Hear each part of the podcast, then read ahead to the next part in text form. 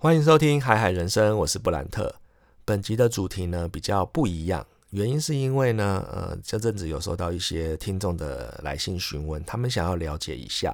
台湾的广告行销业目前的状况大概是怎样，然后以及广告行销业里面到底是什么工作内容啊，还是整个产业的状况。所以呢，我想要透过今天这一集的机会，跟大家分享我这十几年在台湾的广告行销业。所看到的一些状况，以及呢，跟大家稍微简单的说明是这个行销业里面到底做什么，大家主要的工作内容，或者是呢，他在这个产业里面有没有跟一些其他的产业有不一样的地方。那最后呢，也会提到是说，如果你对广告行销业有兴趣，那你不管是大学毕业的新鲜人，还是说你想要转换跑道，你可能本来是在其他的产业，你想要就进入广告行销业。你可能必须要具备的能力或者一些特质，还是说你必须要朝什么方向去做准备？那我也会跟大家分享在这样子相关的内容。所以呢，如果对这次的主题有兴趣的话，譬如说你想要真的想要了解广告行销业，那欢迎大家继续听下去。那如果呢，你想要更了解一些，譬如说目前比较重要的新闻趋势跟广告行销业相关的，那欢迎收听我其他的集数。这样子，好。首先，很快的跟大家分享一下，就是广告行销业，尤其是在台湾，大概会分成几个不一样的结构。那我会把它拆成三个部分。第一个呢，就是广告公司；第二个呢，就是所谓的媒体代理商，就是我们所谓的媒体公司；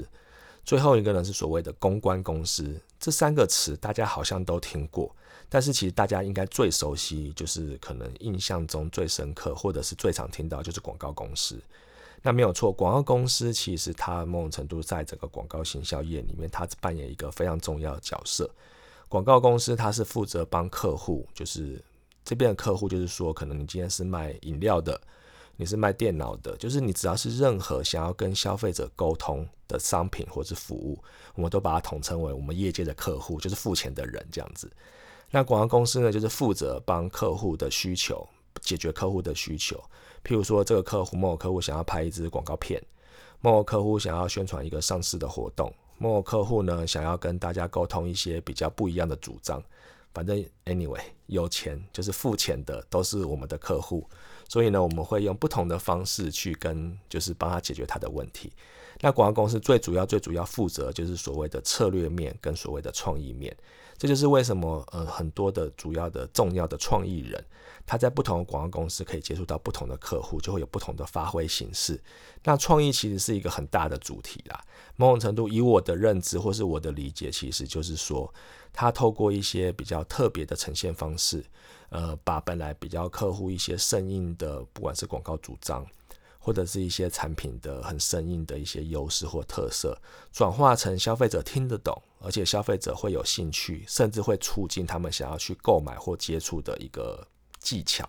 所以呢，创意真的是讲可能三天三夜都讲不完。所以呢，我之前有配合过蛮多厉害或者是蛮多很资深的创意同事，在不同的公司，就会觉得说他们的脑袋构造真的是比较不一样。可能我们本来想的是比较直向性的思考，可是透过他们的思考是可能会看见一些不同的点。那当然，这些点就是可能可以帮助客户推广他的商品啊、服务或者是一些所谓的相关的诉求。所以广告公司就是最重要的是，他们必须要把客户想要呈现的变成具体化。不管你是要呈现成影片，或者是说我们常常看到的在报纸、杂志上面的平面广告稿，或者呢是在我们在户外看到的户外看板啊，或是户外的一些电子荧幕，甚至呢现在最流行的 Podcast，这些其实都是可以透过广告公司创意的呈现方式，把它做一个转换。所以广告公司就是大家最熟悉的，用户也最常听到什么创意奖啊、创意人员啊，就是很多人其实可能你问一些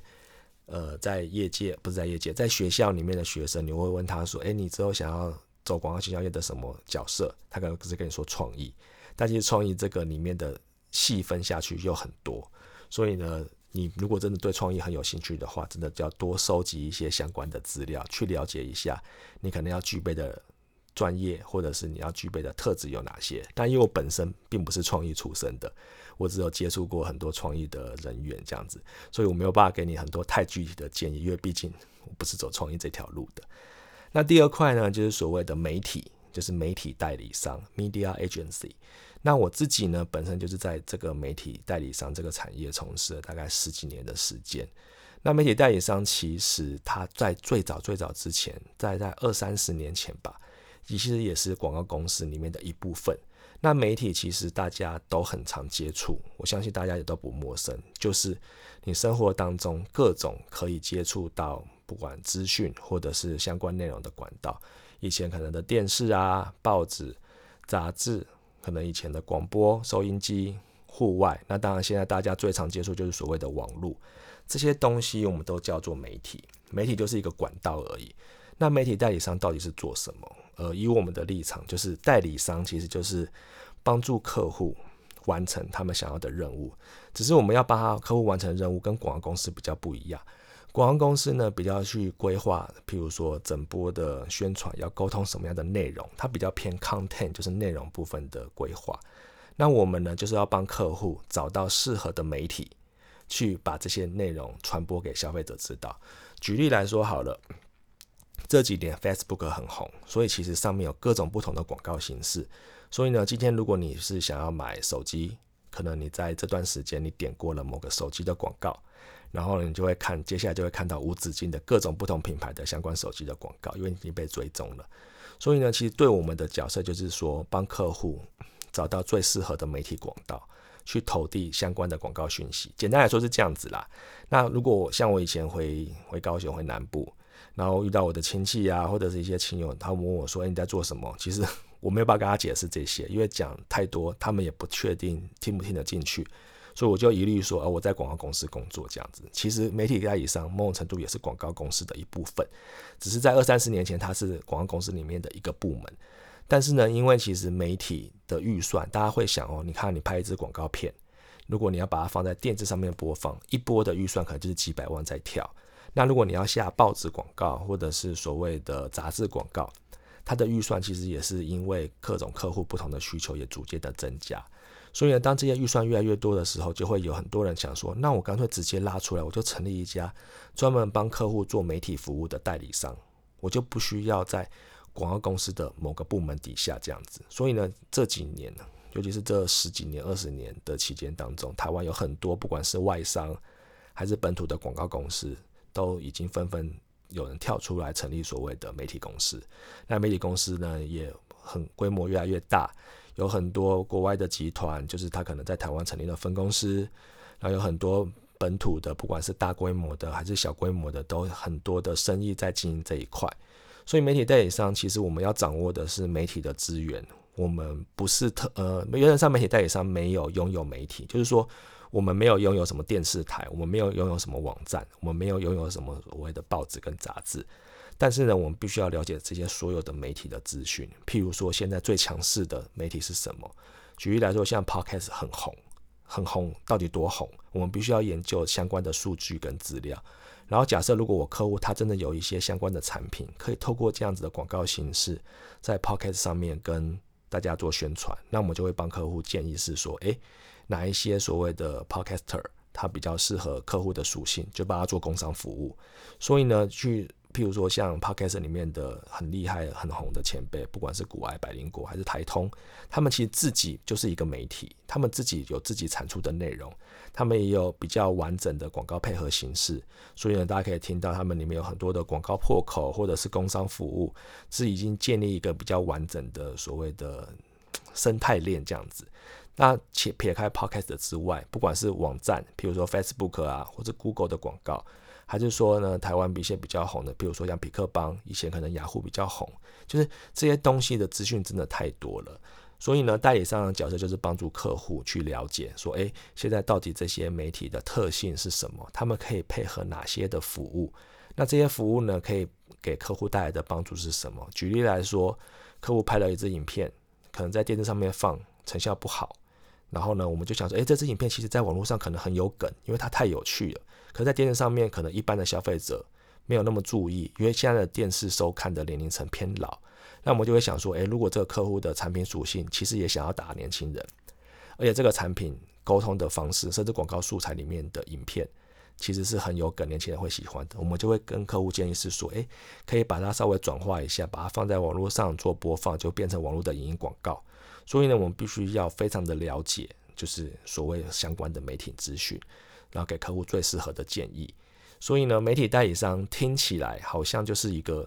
怎么讲，咨询家，就是大家所谓的顾问，这没有错，因为我们必须要就是真的都很了解这些了解，而不只是说表面知道说他在目前的接触人数有多少啊。然后呢，大家听收听时间或收看时间有多少？这些都只是最基本的数字。我们还要必须去了解这个，譬如说这个网站里面的内容是比较偏哪些？譬如说大家都说低卡、低能卡，里面很多年轻人或大学生屁孩，诶，他现在就很红，因为它里面的内容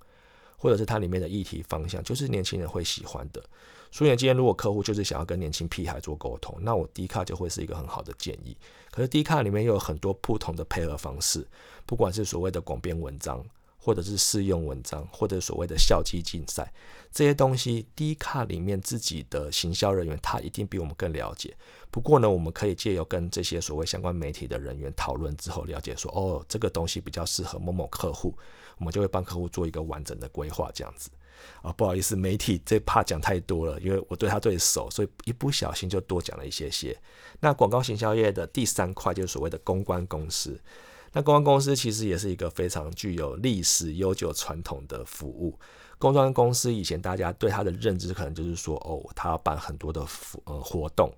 或是记者会。没错，办活动、记者会这个是公关公司他们最重要的核心价值之一。原因是因为他们很了解，就是要透过怎么样的活动形式去跟消费者做沟通，甚至记者会。因为记者会的目的是什么？我就是办一场记者会，吸引很多的媒体来。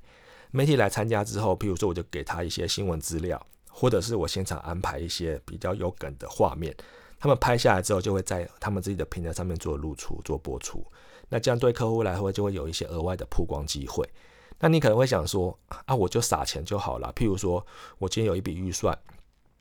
我就透过广告呈现的形式让大家知道我有什么就好。没错，这就是所谓广告公司跟媒体公司在做的。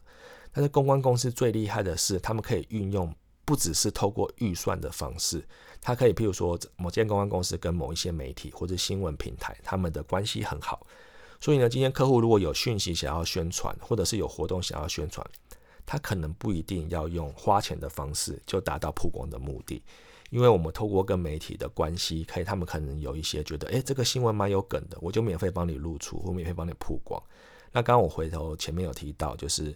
记者会为什么记者会？其实有些记者会越办越大，越办越夸张。原因是因为你就是要在里面塞好不同的桥段，塞好不同的画面。譬如说，我今天邀请到一个当红的艺人，或是很有话题性的艺人，请他来我们的产品拍一个照，或者做一些什么样的动作，或是什么样的画面。对这些新闻的媒体来说，他们只要有画面、有内容，他们就觉得说我今天回去可以交差了。所以他们就会把这些东西在他们的平台上做曝光，对客户来说，他可能就赚到很多曝光的机会。所以呢，这个公关公司一个很重要的价值。那当然啦，还有什么所谓的危机处理啊？譬如说今天我出了包，然后我必须要什么透过公关公司跟社会大众来讲一些比较安全的呃所谓的解释，而不是说什么透随便访问一个公司内部的人，然后讲错话被大家公干到爆炸这样子。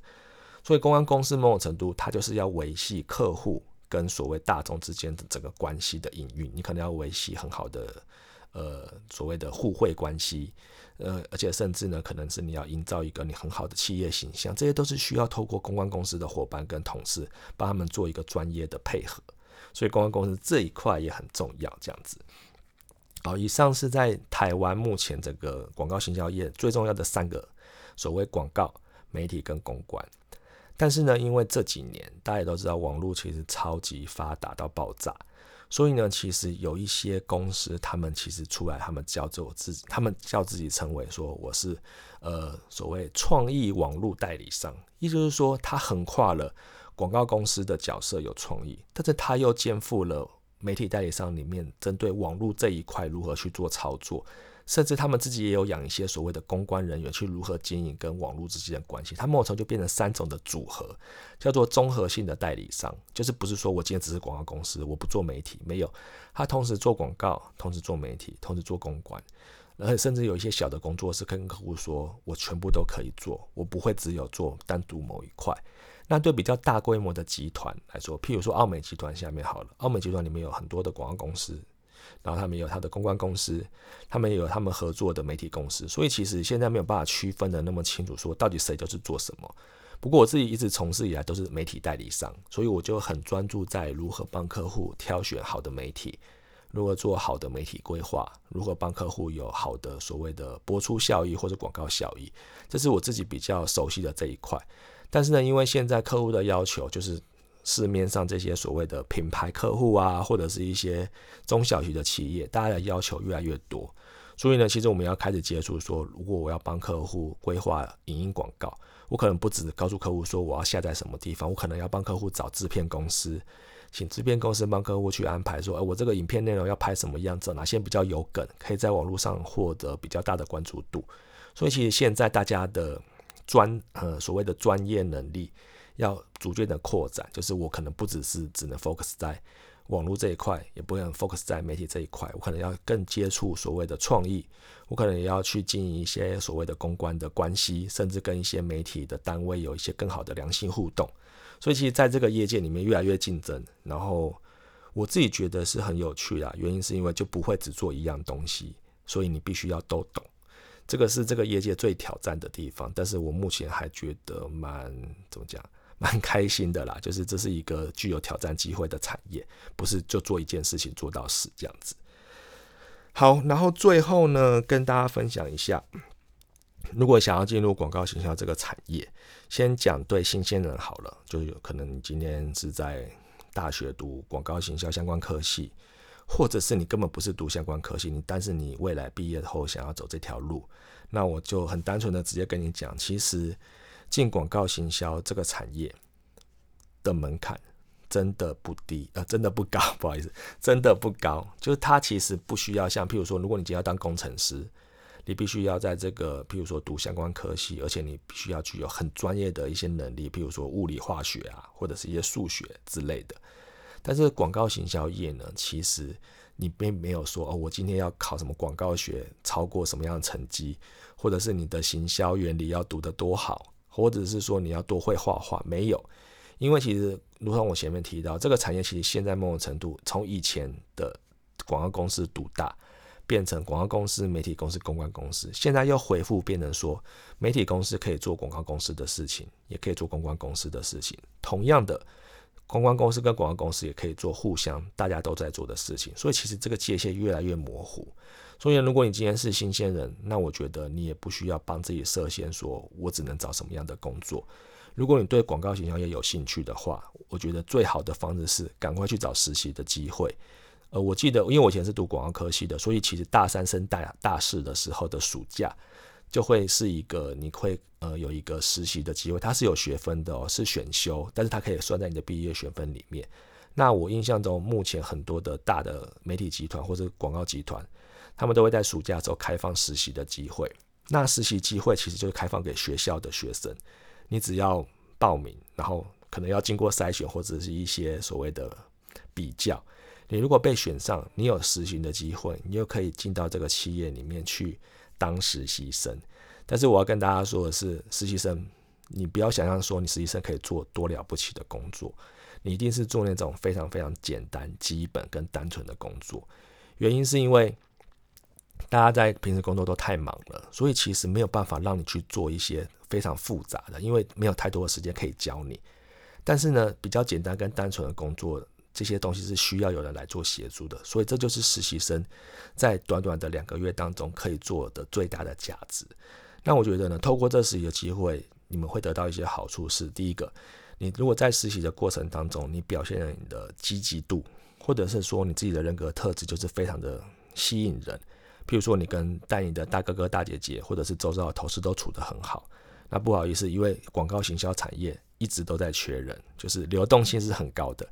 所以呢，未来如果这家公司或这个集团有职缺，或者是他们想要找新人的话，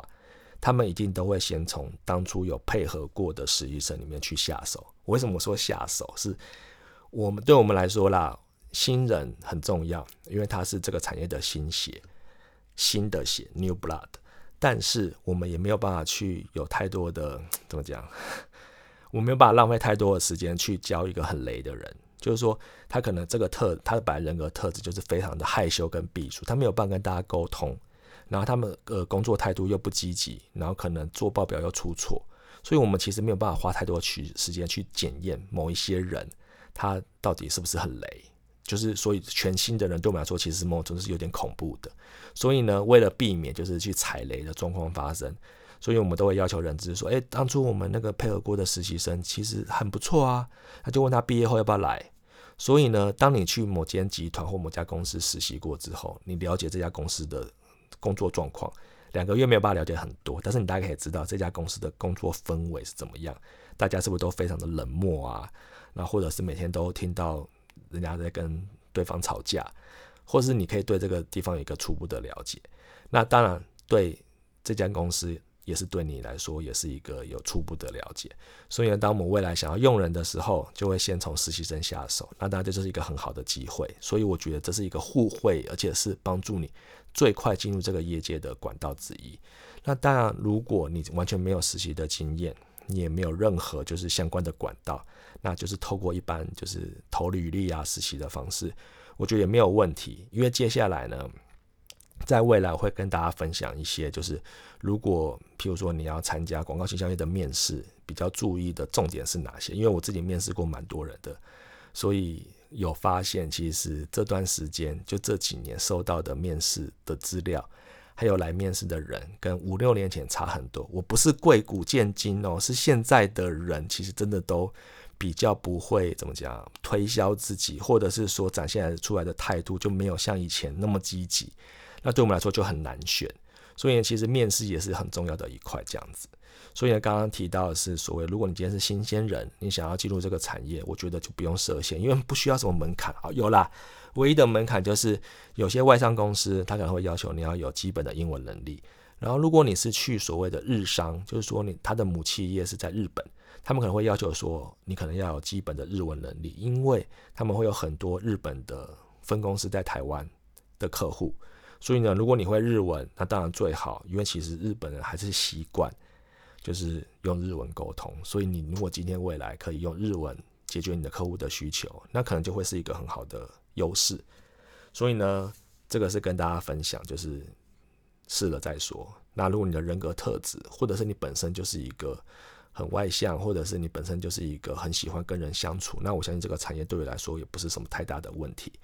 进来之后才是真正的试炼的开始，因为你有太多需要学习的。那就像我说的，其实这个产业里面有很多不同的角色，不管是广告创意呀，或者文案，或者是业务，甚至是企划，或者是自管，还是购买，太多太多的不同的职位跟所谓的工作内容。那你可以从就是你在学习的过程当中，知道你对什么地方比较有趣。譬如说我在大学，我就很清楚知道，说我这辈子没有办法走创意的路，因为我的不管是我不会画画，或者是我的美术能力很差，甚至是我觉得我的思考没有像真的专职创意来说这么的杰出。所以呢，我就找到我自己比较呃有兴趣，而且比较有能力的，可能就是媒体这一块。所以我自己很清楚，我知道我要什么。但是很多人来说，他不知道自己的优势，甚至他不知道自己就是到底可以做什么。那我觉得进来之后，你可以透过前一两年的时间，找出你自己想要走的路。我也有很多同事，他可能走到最后才发现自己其实很喜欢写企划案，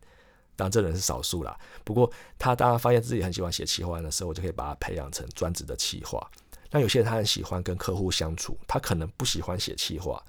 但他可以把客户服务的很好，那我他可能就是一个超级厉害的 account。那我们公司也很需要这样子的人，所以每个人的状况都不太一样。那最后一块呢，就是说，如果你今天只是想要转行，你可能本来在某个产业做了很久，你想要对广告营销业真的很有兴趣，那真的我觉得这个机会其实也是很多的。原因是因为当你今天有过工作经验之后，你可能很清楚知道要如何解决一些基本的问题，你可能知道如何对应客户。或者是你知道如何跟厂商做沟通，那对我们来说，这个就是你的优势。所以呢，当你有这样子的优优势，而且你有工作经验的时候，它就是一个怎么讲？嗯，我们很好去培养，而且我们很好去让你赶快上手的一个机会。所以呢，也是一样，就是如果你有想要跳槽，或者是想要转换跑道的话，那就看身边有没有人在相关的产业，请他做引荐。引荐是最快的哦，因为就像我刚刚前面说的，我们都很。不想要就是花时间去踩雷。